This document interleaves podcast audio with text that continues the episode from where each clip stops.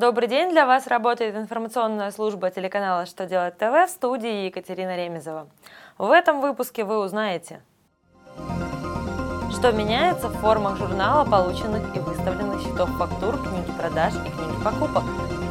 Какие профессии и должности Минтруд рекомендует для инвалидов. Как нужно действовать в случае банкротства туроператора. Итак, о самом главном по порядку – С завтрашнего дня обновляются формы журнала полученных и выставленных счетов фактур, а также книги продаж и книги покупок. Соответствующие поправки внесены в постановление правительства России от 26 декабря 2011 года, номер 1137.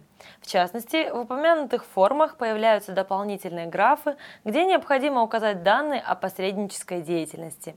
Это связано с тем, что с 1 января текущего года обязанность по ведению журнала полученных и выставленных счетов фактур возложена на неплательщиков НДС, работающих по договорам комиссии и агентским договорам.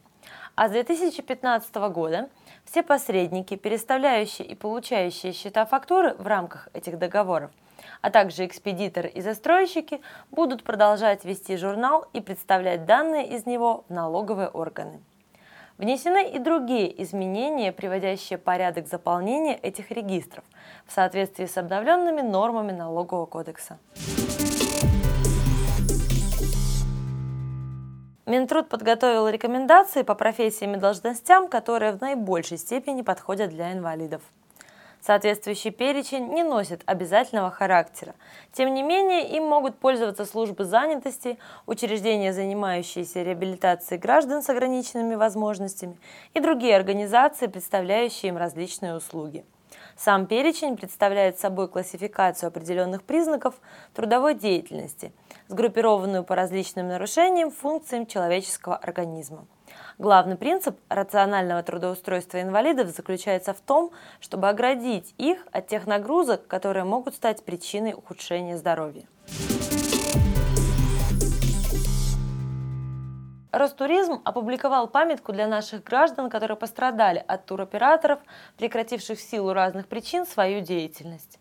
Памятка представляет собой блок-схему, в которой предусмотрены все варианты развития событий и пошагово расписаны возможные действия пострадавшего в том или ином случае.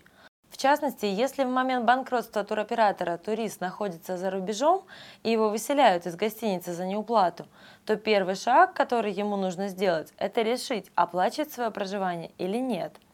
При отказе от оплаты нужно оформить заявку на эвакуацию, направить ее в турпомощь по указанному памятке адресу и ожидать информацию о вылете. После прилета на родину нужно подать страховую компанию заявление с требованием возместить произведенные расходы. Кроме того, при необходимости можно также обратиться в суд. На этом у меня все. Благодарю вас за внимание и до новых встреч на канале Что делать ТВ.